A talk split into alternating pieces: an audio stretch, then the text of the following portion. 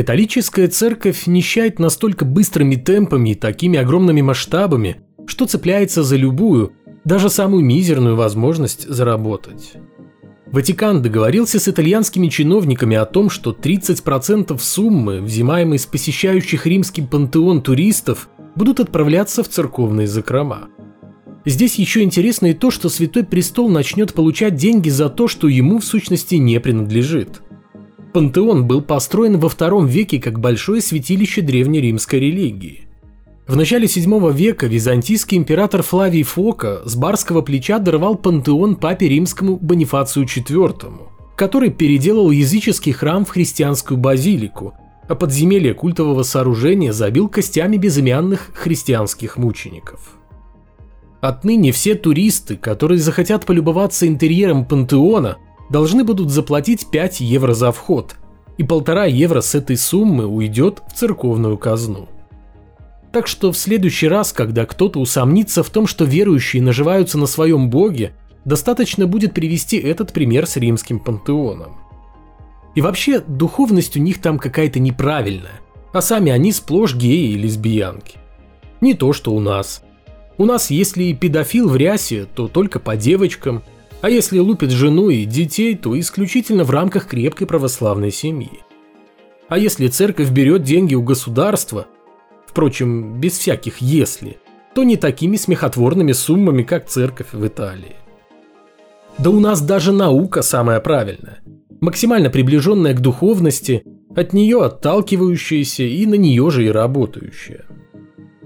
Как-то очень давно я рассказывал об одном белорусском ученом, и не просто об ученом, а целом академике, руководителе аппарата Национальной академии наук Беларуси, который уверен, что человек точно не произошел от обезьяны.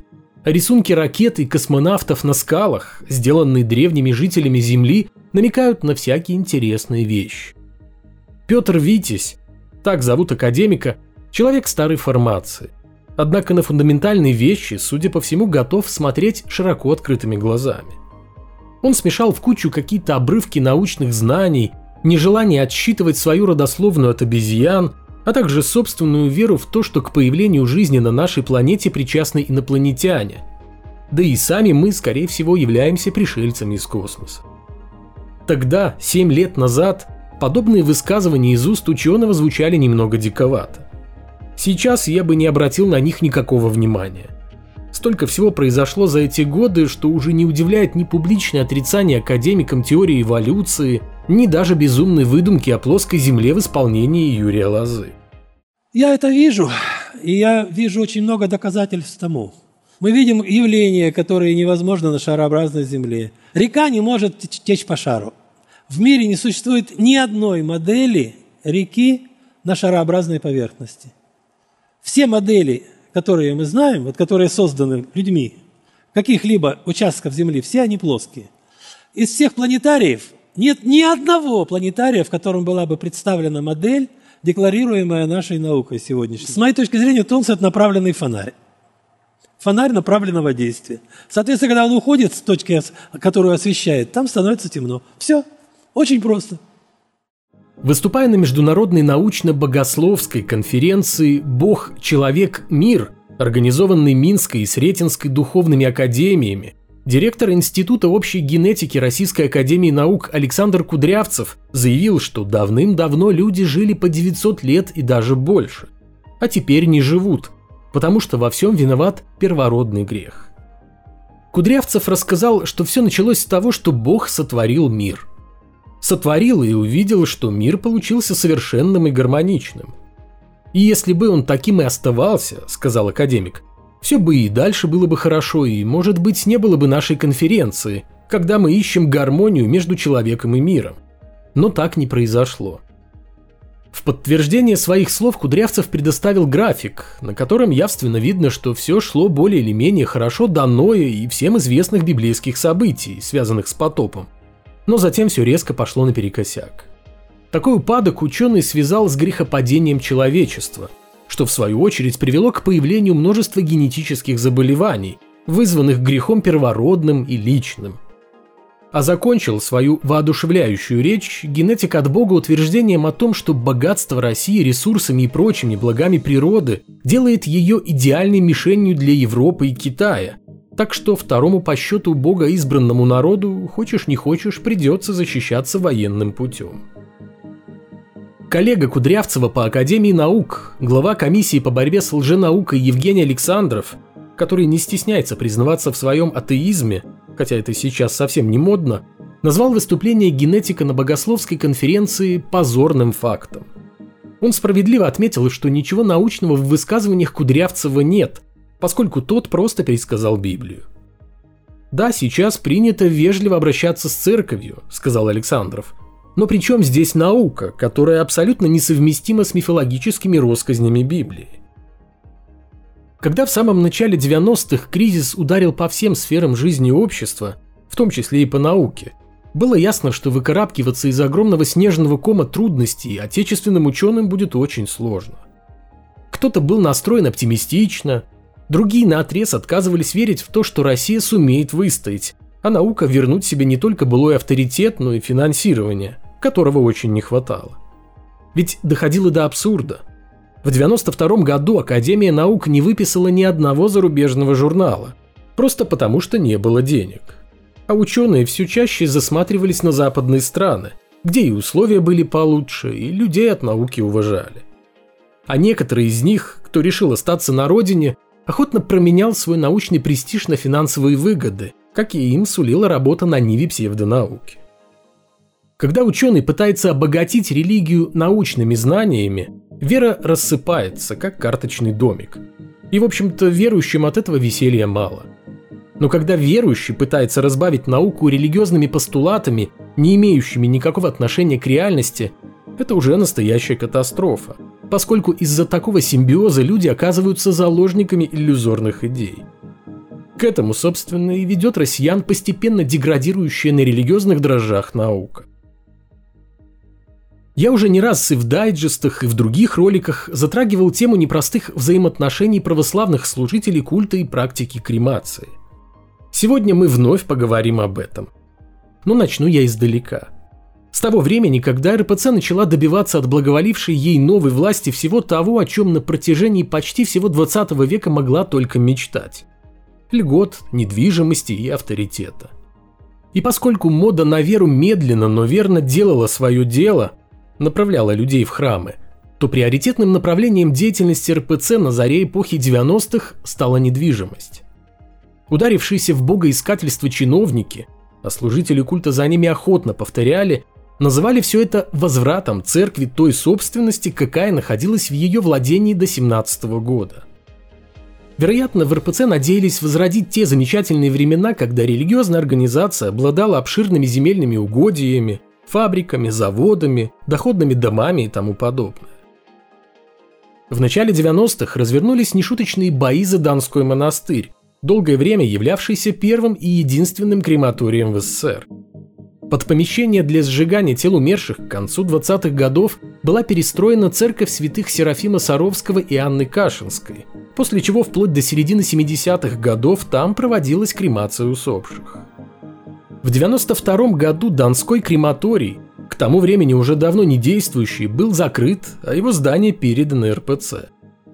Тут же возник скандал, причиной которого стал вопрос о том, что делать с прахом умерших, которые долгие годы хранили в колумбарных стенах как внутри крематория, так и за его пределами, в том числе и в кирпичной монастырской стене. РПЦ предложила убрать захоронение из церкви и, разумеется, тут же нарвалась на обвинение в святотатстве – поскольку тревожить покой умерших – это совсем не по-христиански. Конечно, когда речь не идет об останках святых и прочих божьих угодников, которые даже после смерти могут сослужить церкви хорошую службу. Колумбарий тогда трогать не стали, но вспомнили о нем уже в 2011 году – когда в РПЦ выдвинули претензии на территорию Колумбария и заявили, что в случае успешного решения вопроса о передаче ее в собственности религиозной организации уберут 7 тысяч безбожных захоронений с глаз долой и подальше от монастыря. Очередной идее переноса останков усопших удалось успешно противостоять, подняв вокруг этой ситуации общественный резонанс. Ведь в Колумбарии нового Донского монастыря покоится прах не только простых людей – но и тех, чьи влиятельные родственники также вхожи в высокие чиновничьи кабинеты, как и мужчины в черных рясах, использующие связи для решения вполне приземленных, а не духовных проблем. То, что РПЦ в очередной раз решит потревожить прах покойников, уверен, это лишь вопрос времени. Пока что в религиозной организации продолжают борьбу с самой практикой сжигания тел умерших, в которой видят не только вызов своим многовековым традициям, но и нечто более серьезное. На днях сделать отповедь кремации решил еще один представитель РПЦ, старший алтарник Алатырского свято-троицкого монастыря Аристоклий Набокин. Поводом стала новость о намерении властей построить в Чебоксарах крематорий. Верующие очень болезненно воспринимают такие известия. И вовсе не потому, что после появления в республике специализированного помещения для сжигания усопших туда празднорядки отправят разумеется, против их воли партию православных. Вовсе нет. Непростые отношения РПЦ и кремации строятся на фундаменте, который в свою очередь состоит из трех вещей. Суеверия, боязни за доход, который приносит церкви смерть, и того, что можно назвать страхом перед реальностью. Поскольку в Библии в качестве обряда погребения упоминаются только похороны в землю, то по церковной логике христиане должны следовать традиции без оглядки на современность. Алтарник Набокин объясняет, что все дело в символах. Дескать, ничто не мешает Богу, как он и обещал, в день страшного суда собрать всех когда-либо живших на земле людей хоть из костей, хоть из пепла. Но кремация подразумевает сжигание покойника в печи. И это как бы символизирует гиенну огненную. Другими словами, умерший подвергается адским мучениям еще до того, как решится его судьба на небе. По мнению монаха, тот, кому пришла в голову идея кремации, не понимал, что такое человеческое отношение к телам умерших. Оставим на совести алтарника столь громкие заявления, как и его святую веру в то, что он знает о чем-то лучше других. Комментарий Набокина о кремации представляет собой вольные размышления на абстрактные темы и оперирование терминами вроде «царство небесное», «душа», «бог» и так далее, о которых ничего и никому не известно за пределами христианской мифологии, то есть в реальном мире. Возвращаемся, так сказать, на землю. И что же мы тут видим? То, что кремация очень сильно портит нервы служителям культа и церкви в целом. Сколько бы мы ни говорили о том, что Богу удобнее работать с разложившимися естественным образом покойниками чем с пеплом, который остается после кремации. В подоплеке многолетнего спора между верующими и сторонниками кремации всегда лежат одни и те же вполне приземленные вещи. Кремация оставляет меньше возможностей для служителей культа заработать на смерти. Пусть некоторые из них и готовы отпевать умерших даже перед сжиганием. И в то же время она является бунтом против веры – Бунтом не в том смысле, что все, кто согласился на кремацию, будто бы разрывают свою связь с церковью и даже после смерти устраивают публичную демонстрацию отсутствия веры. Мало кто задумывается над тем, что каждая кремация раз за разом напоминает священникам о том, что прагматизм все чаще одерживает верх над иррациональной верой. Древние байки о сорокодневных мытарствах души перед попаданием в рай или ад не играют никакой роли тогда, когда перед человеком возникает вопрос – похоронить своих близких рационально и с наименьшими затратами, финансовыми и эмоциональными, то есть воспользоваться услугами кремации, или пройти семь кругов ада на земле, связавшись со служителями культа, поверив в их сказки и в конечном итоге согласившись на дорогостоящее погребение в землю. Малоубедительные речи священников, пытающихся повлиять на общественное мнение касательно кремации накануне запуска очередного крематория – это устоявшаяся годами практика представителей РПЦ. Вот только слушают их в основном те, кто до сих пор думает, что появление в городе крематория неизменно вызовет круглосуточный черный дым от сжигания покойников и дожди вперемешку с черной сажей. Это, в общем-то, и есть та самая последняя надежда РПЦ. Костяк ее самой верной паствы, благодаря которой, а еще финансовой и прочей поддержки властей, религиозная организация до сих пор держится на плаву. Хотя вера населения настолько слаба, что ее, по мнению РПЦ, способна существенно расшатать повсеместное распространение кремации. Но и этого делать не нужно. Панический страх за будущее своей веры люди видят даже в названиях улиц. В Рязани так сильно испугались за будущее РПЦ и России в целом, что решили переименовать две улицы. Первую улицу Безбожную и вторую улицу Безбожную. Инициатором столь важной инициативы стал Союз православных женщин, где заключили, что такие названия оскорбляют чувства верующих. Городская дума взяла это под козырек и почти мгновенно приняла соответствующее решение о переименовании улицы имени отсутствия Бога. Несколько лет назад нечто подобное происходило в Петрозаводске, когда открытый в 1939 году аэропорт Бесовец переименовали из-за нежелательных ассоциаций с темными силами – при том, что большинство опрошенных жителей города негативно отнеслись к идее о переименовании аэропорта. Может быть, и в Рязанской думе, и в невероятно инициативном союзе православных женщин вздохнули с облегчением после того, как с топономической карты исчезли такие гадкие названия, как Первая улица Безбожная и Вторая улица Безбожная. Но вот жители тех домов, которые располагаются на двух уже бывших безбожных улицах, восприняли эту новость без особого энтузиазма. Больше всего их интересует не то, на какой улице они живут, атеистической или религиозной, когда в их домах появится хотя бы водопровод, не говоря уже об удобствах, которые сейчас можно с трудом отыскать только во дворе. Увы, как выяснилось, одного лишь переименования улицы недостаточно для того, чтобы решить все проблемы. Собственно, и проблемы эти возникли вовсе не из-за названия. Свои безбожные названия две небольшие и совершенно ничем не примечательные Рязанские улицы получили в 1935 году. Несколько лет назад предлагалось переименовать их в первую казачью и вторую казачью улицы честь местного казачества. Однако никаких заслуг, кроме бесчисленных количеств выжранных литров водки, у казаков не обнаружилось, так что улицы переименовывать не стали. Затем кто-то в шутку, а может быть и нет, предложил назвать одну из безбожных улиц улицей Ахмата Кадырова, а еще позже улицей Дональда Трампа. Наверное, само существование улицы, где население аварийных домов живет без воды, а удобство имеет исключительно во дворе, не оскорбляет чувства верующих.